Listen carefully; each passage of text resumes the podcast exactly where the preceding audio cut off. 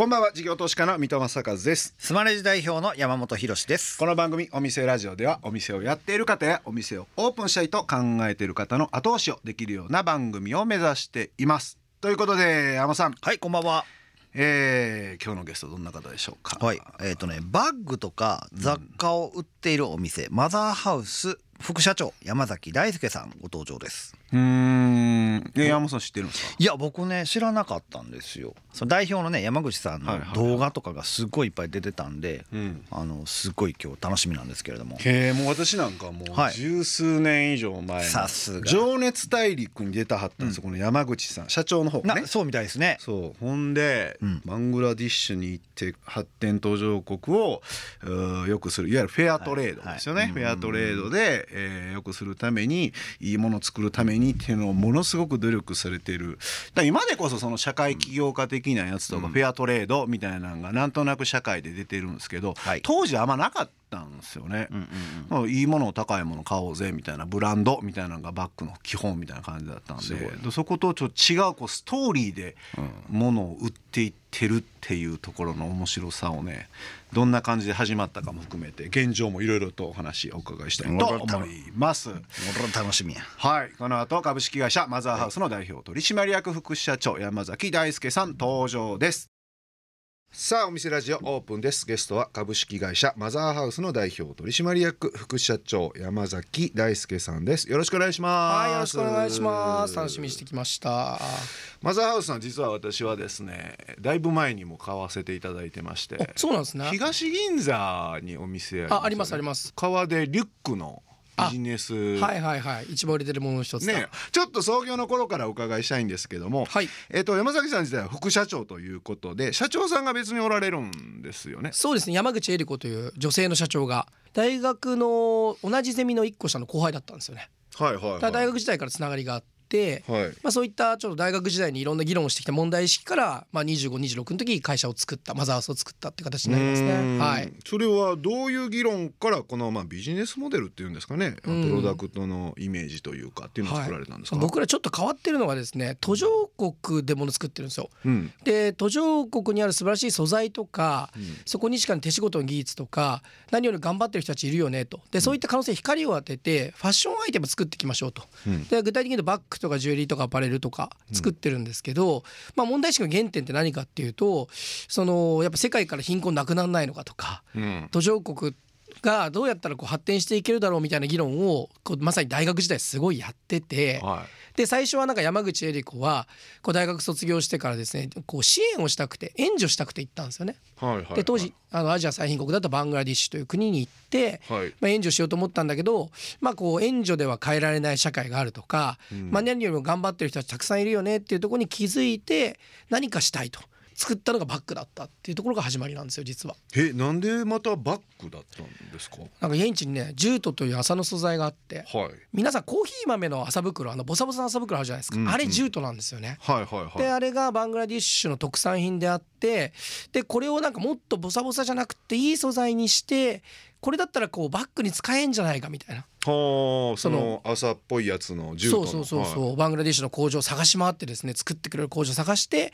見つけて。はい、はいでその工場でバッグを160個作ってもう手で持って帰ってきて。へえ個人輸入だ。そうですそうです、はいはい。はいで2006年の話なんで、はい。まあ、今みたいに SNS もなければそれこそ Twitter とか Facebook もないですし、クラウドファンディングもなかったんですよね。うんうん。だからもう本当にブログを書きながら手売りへえで、うん。そうですね。最初のところに持ってきたのは僕のとこで。山崎さんバッグ買ってください。あ買ってください。そうそうそう。相談とかじゃなくて相まず買ってください。そう。だってねあのとりあえず作っちゃって160個バッグあるから、うん。それだから僕一応顧客ナンバー1番なんですよ、おおへーあそうなんですか。へえでこういうことやりたいんだったら会社作んなきゃいけないよって言って2人で会社を作ったのがマザーハウスだったっていう始まりなんで。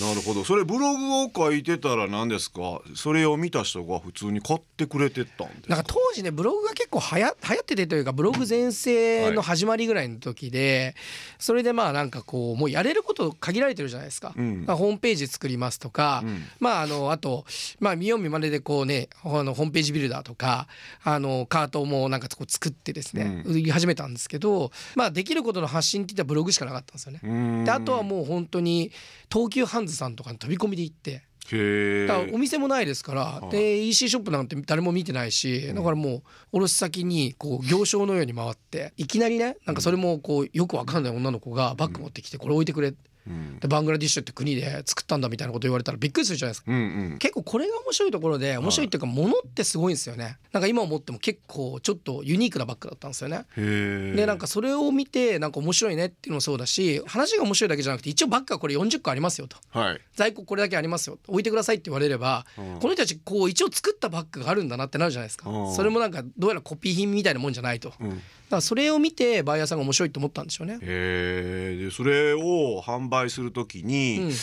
品質とかデザインとかそもそもそのものとしてどのくらいの価値があるのかっていうところが、その辺はどうやって売り側の時にこうん。う成立させていったんですか、で僕らって本当にそういう意味で言うとものづくりのプロじゃなかったんです始めた頃って、うん。全くもってそうで初期応援してくれたお客様には結構ご迷惑をおかけしたなって思ってる、うん。品質上で言うと例えば壊れましたとか、うん。3ヶ月使ってみたらこうなりましたみたいな話ってあるわけですよ。であの僕らが何が違ったかっていうと、えっと、途中から自分たちのお店を作って、まあ、卸を基本やめてったんですね。ほうであの卸をしないで直営だけで店をやりましょうと。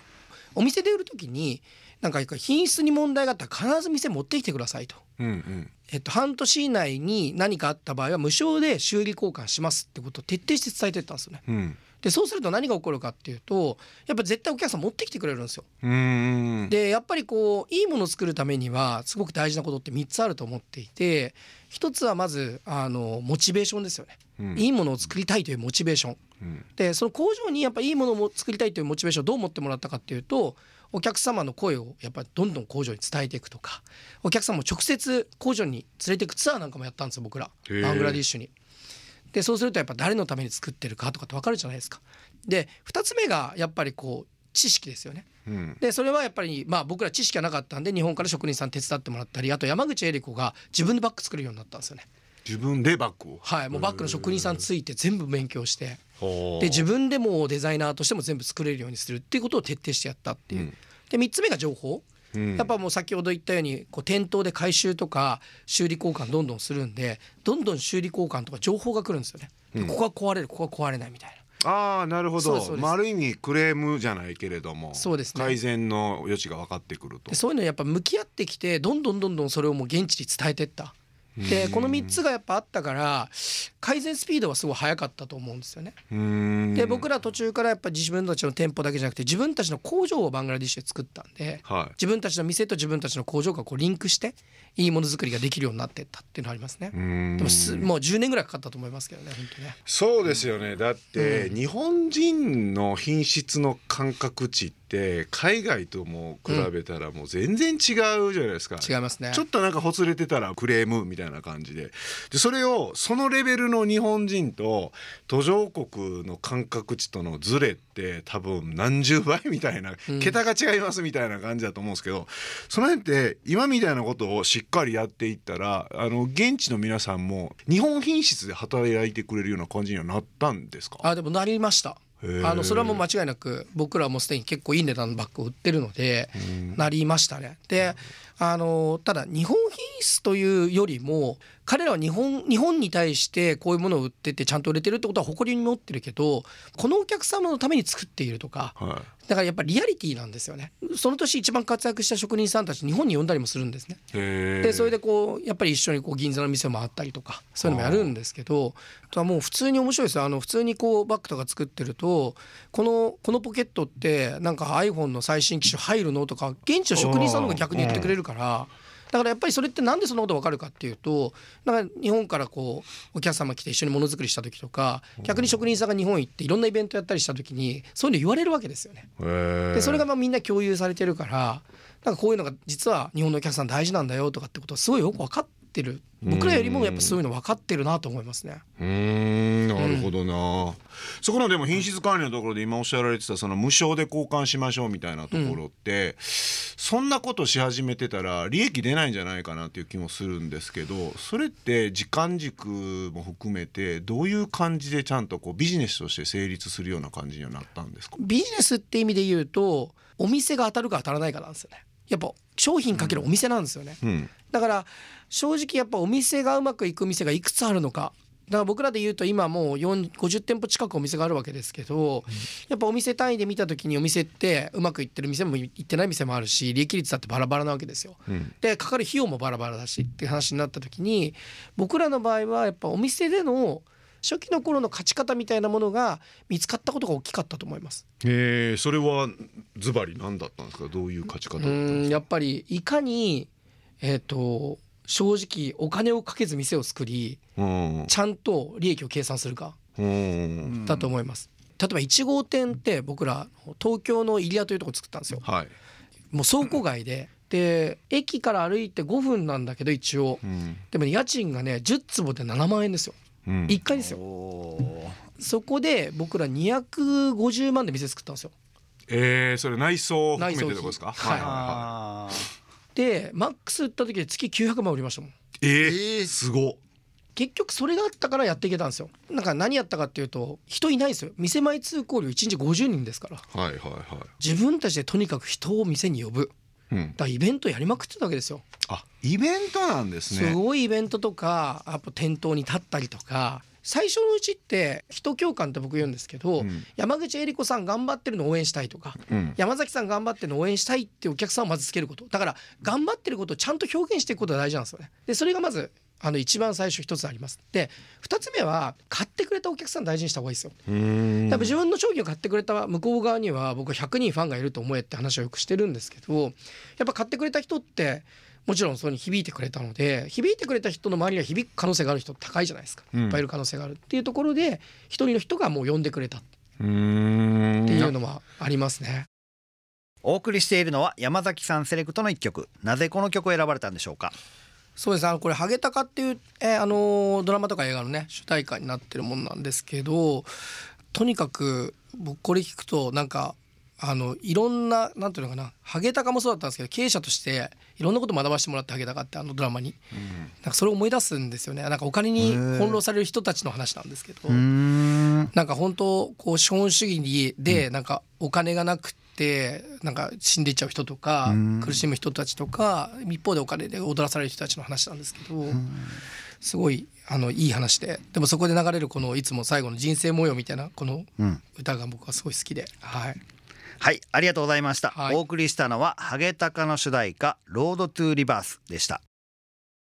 やっぱそこのイベントを中心にやっていくと次の店舗展開していく時もなんていうんですか最初のお客さん困らないみたいになっていくんですか？いやそれがそうじゃなかったんですよね。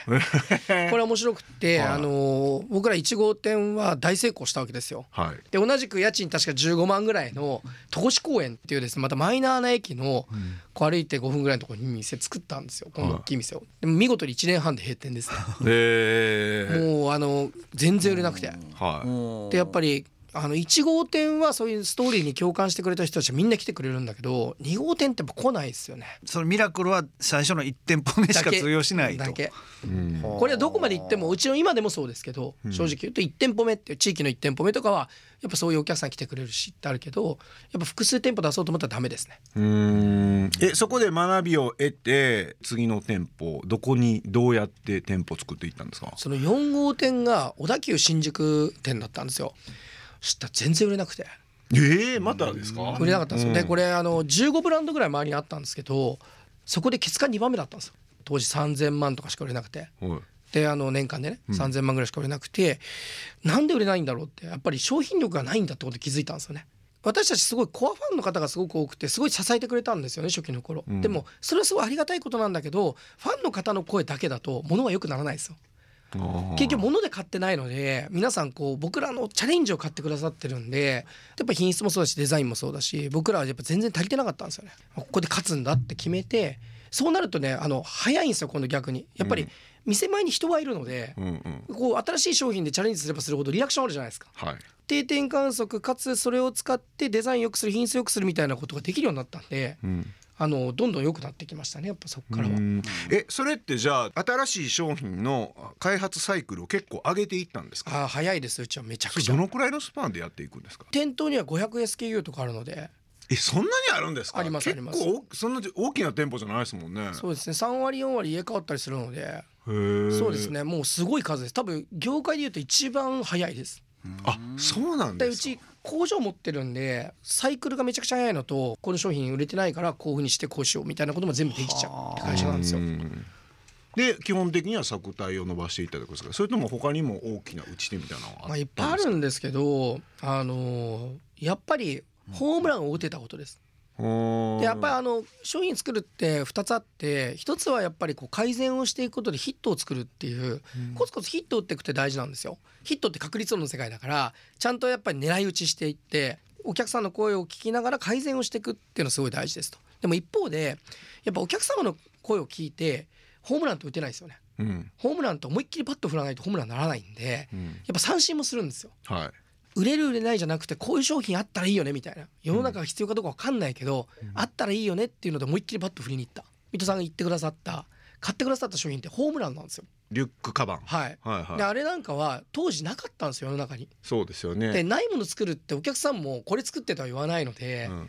当時はまずサラリーマンがリュックを背負う文化がなかったんですよね。まあある意味失礼なやつっていうか、ネクタイちゃんとしてません的な感覚で、あのー認められないみたいな感じだったんですよ、当時は書類だなんだでもやっぱ横で入れるっていうのが当たり前の感じだったからどういう着想からどうやっていったんですか？でもやっぱりまず一番重要な自分の声ですね。こういうのあった方がいいよねと思ってました。であのそこから先はもうあの一回エイヤーって市場に出していかないとダメですね。作ってみるってすごい大事で、自分が使いたいものをちゃんと作る。でそのの上で世の中出してみた時にやっぱりこうまあ正直言うとリラクションがあるものないものってありますけど、まあ、出してみてリラクションがあったらここだっていうちゃんとその声を聞いてそれを発展させるみたいなことをやってますね。それでも社内の例えばあのリュック出した時のうん。会議みたいなんで、いやこれちょっとカジュアルすぎないと。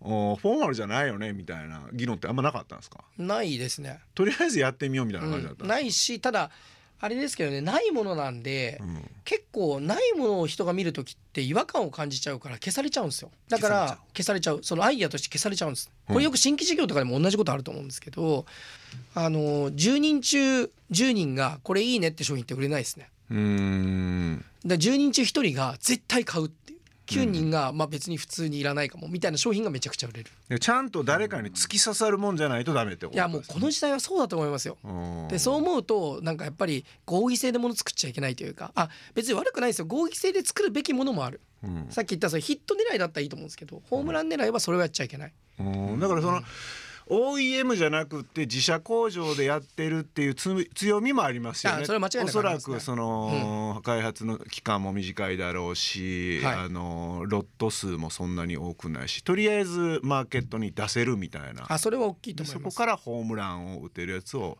うん。その商品の何割かに入れるみたいなそんなイメージで当てに行くみたいな感じですか？へでもこれ全あのとは言ってもまあ僕らモデルがそうだからできるってありますけど、まあ、皆さんにもちゃんと伝えておきたいのはやっぱ頭切り替えないと無理なんですよ。だからヒット商品とホームラン商品っていうのはちゃんと頭切り替えて作っておかないとこれ飲飲食店とかでも同じだと僕は思っててうん。着実に売れるもの作るっていうのと、これおもろいけどよくわかんないよねみたいな商品をちゃんとやっぱりダブルスタンダードで作っておくって大事だと思いますけどね僕はね。ん。なるほどな、うん。えちなみにあのそのランドセル型の革のバッグはもう出した瞬間から引き合いドーン売れました感じですか？出ました。やっぱり。なるほどな。うん。売れましたね。やっぱもう3日でわかりますね。商品出して売れ行きで。3日でわかります。それがお店の凄さです。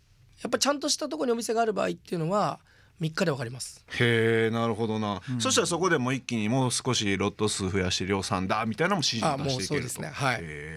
あれね男性用のカバンじゃないですか、はいはいはい。で女性用も取り扱っているじゃないですか。ブランドとして、資本を注力先をこうちゃんと決めて戦った方がブランドの立ち上げって早い気もするんですけどそういうのってあんまなかったんですか？あのーいやこれは今思えばセオリーはそうだと思います。単品勝負すべきだし、うん。やっぱ今って単品勝負してちゃんと面白いもの作ってそこに集中投下するってやり方だと思うんですけど、当時僕らはあの何が問題だったかっていうとす初期レディースブランドだったんですよ。完全にレディース。うん。でロゴも真っ赤だったしうん。もうお男性入りにくい店だったんですよ、うん。実は。うん。だけどそれをあの結局ストーリーでなんかメディアがすごい取り上げてくださったんでそうすると日経新聞とか出るじゃないですか。はい。そう男性のお客さんいっぱい来るんですよね。だからまあ結果としてなんか私たち実は35%ぐらい男性なんですよ今も。へでー65%女性でその年齢層もかなり幅広いブランドなんですけどやっぱストーリーに共感してくれてる人が多いから3世代で買ってくれたりとかするんですね。ん。でそうするとやっぱどうしても広くなっちゃうっていうのがあってあー。なるほど。これ難しいですよね。だからやってることのストーリー性みたいなものがに共感されるとそうなっちゃう。ああなるほど。起こるし。さデザインから入ったわけじゃないから別にその男女の違いってそこまで生まれないってことですか？僕らの特殊性もあるとは思いますけども一方で世の中的に言っても最近はそういうのってあるじゃないですか。やっぱりこうストーリー共感とか,、そういう会社はやっぱりどこに絞るのかの結構難しさうん。みたいなものはあると思いますね。そうですよね。絞っちゃったら絞っちゃったところが全然違ってたらもうそれで起死回生いけないですもんね、そうですね。なるほどな、うんいやーありがとうございます。いろいろと勉強させていただきまして。とりあえず1週目はここまでということでまた、はい。あー次週は店舗とかいろいろもう少し詳しくお伺いさせていただければと思います、はいありがとうございます。えーゲストは株式会社マザーハウスの代表取締役副社長山崎大輔さんでした、えー山崎さんには来週もお付き合いいただきます。ありがとうございました。ありがとうございます。事業投資家の三戸正和とスマレジ代表の山本博でお送りしてきました。お店ラジオそろそろ閉店のお時間です。はいはいはいはいはいはい。はいありがとうございます。らっしゃいませ。来ましたねいらっしゃいませ。えーこの番組ではお店の方からのメッセージが留守番電話という形で届きます。それでは聞いてみましょう。もしもし、こちら栃木県小山市にあります。R&A バーガーショップです。当店の自慢はブランド豚100%パティを使った食べやすさ100点満点のハンバーガー。人気商品はプルプルの食感になるよう仕上げたアメリカ南部の三大バーベキュー料理、プルドポークを日本人向けにアレンジしたプルドポークバーガーです。インスタグラムの投稿は毎日更新しておりますので、チェックよろしくお願いします。ご来店お待ちしております。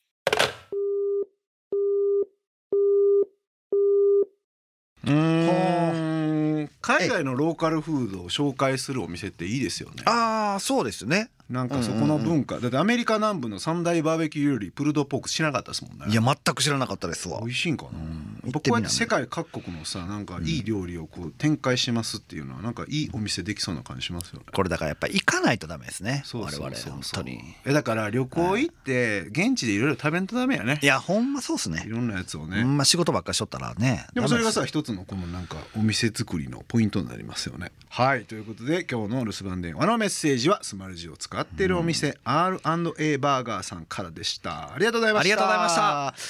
ということで山さん、はい。えー、本日の山崎さんのお話いかがでしたでしょうか？今日はパワーワードいっぱいありましたね。ありましたか？本当に。はい。1店舗目でねすごいまあ地代が安くて場所が悪いけれどもおイベントやりまくったりとかしてこの待っててもお客さん来ないからっていうこう言葉僕すごく刺さりました今日は。はい。い、やイベント大事ですよね。今時ほらインスタもツイッターも SNS があるから、イベントやりますっつったらさ一応告知もしやすいじゃないですか。昔だったらもうほんまそれぞれ電話したりですかメールしたりとかだったけど、はい。イベントもやりやすくなってるから、ねまあ逆に言うといろんなイベントがあるとも言えるかもしれないですけどでもやっぱそうやって集客を図っていくって大事ですよね。ね。でそこからいろんな気持ちを伝播してもらうということですね。そっからまた広がっていくっていう。はい、ということことで来週もマザーハウスの副社長山崎大輔さんにお話をお伺いします。そしてお店ラジオでは番組の感想や我々二人に対する疑問質問など皆さんからのメッセージをお待ちしています。メッセージの宛先はメールアドレスお店アットインターフェム .jp お店アットインターフェム .jp までお送りください。スマレジの公式 X 旧 Twitter でもメッセージを受け付け中です。ハッシュタグお店ラジオとつぶやいてください。私の方からお返事いたします。また放送から1週間は radiko のタイムフリーで聞けることはもちろん AuDee や YouTube でも配信中です。詳しくは放送後記をご覧ください。他にも音声メディア Voicy では放送で紹介しきれなかった未公開部分などを配信していますのでそちらもぜひ聞いてください。それではお店じまいにしましょう。ここまでのお相手は三戸正和と山本博史でした。お店ラジオまた来週ご来店お待ちしています